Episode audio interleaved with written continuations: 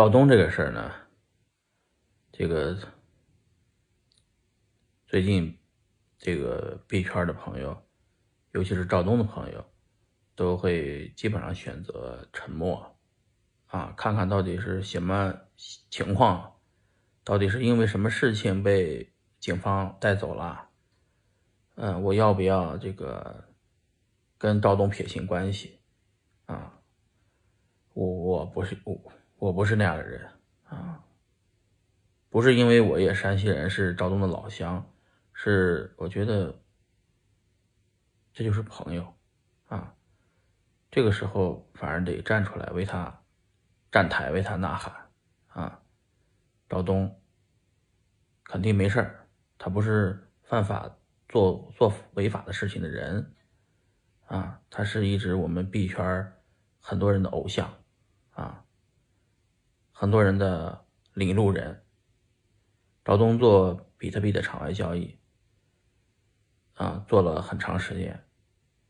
每一个跟他做场外交易的币圈的朋友都说，赵东那边都得做这个认证，啊，还得拿着这个身份证手持拍一张照片，他确认你是本人，啊，才能帮你做场外兑换这个比特币，对吧？呃，一直都是币圈规格、安全级别比较高的一个人啊，因为他赵东是墨迹天气的联合创始人 CTO，他是搞技术的。所有的在币圈里面早期的技术圈里的朋友都知道，墨迹天气这款天气软件 APP 啊，他呢是一个懂技术的，也注重法律安全的。可以说赵东是最严格做场外交易 OTC 的这种各种的认证的啊。你要说中国这几百万人比特币的用户的其中做过 OTC 的用户可能有几十万人，因为每一个比特币的现在的用户在中国加在一起的量，就是数字货币啊，比特包括其他数字货币用户加在一起超过两千万到五千万用户。这些用户都在中国各个交易所进行着比特币的交易，交易完了以后，等他们要卖掉的时候，他们要在场外兑换，OTC 兑换人民币，也就这两，这是这是是就是五千万人，我说的有点多了，两千万人中国人每个人都在用啊场外交易的方式在兑换着。你要说是赵东违法了，那每个人都违法了啊。我觉得赵东没有，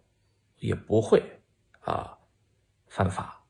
去做这种违法的场外交易，他只是正规的流程做完了以后，觉得这个人是做过安做过 KYC 的，帮你兑换了这次啊这个比特币啊或者是 USD USDT 啊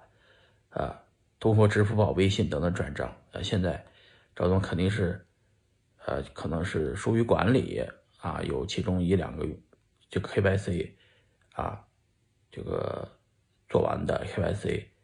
也是完全合法合规的做完的 KYC，可能那个犯罪分子呀，就是用了假名字呀、假照片呀，农民伯伯的买一套五件套、三件套，是吧？什么身份，农民伯伯就把这信息就卖了，身身身份证、手机啊，呃，这个银行卡、手持身份证照片，全是一套，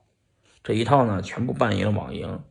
而犯罪分子拿着网拿着这个东西收集完钱以后，把这个钱买了 USDT 跑了，或者买成比特币跑了。作为兑换商，根本不知道这个这个手机后面这个农民伯伯是真的还是假的，基本上全是按照流程做，合规合法做完的，才去做了一次兑换，而且是个人对个人、个人承担风险的兑换。所以说，赵东，我们挺你啊，我们都希望你平安的。出来解决这个事情，你的这个事情会影响币圈里面五千万人，这五千万人都是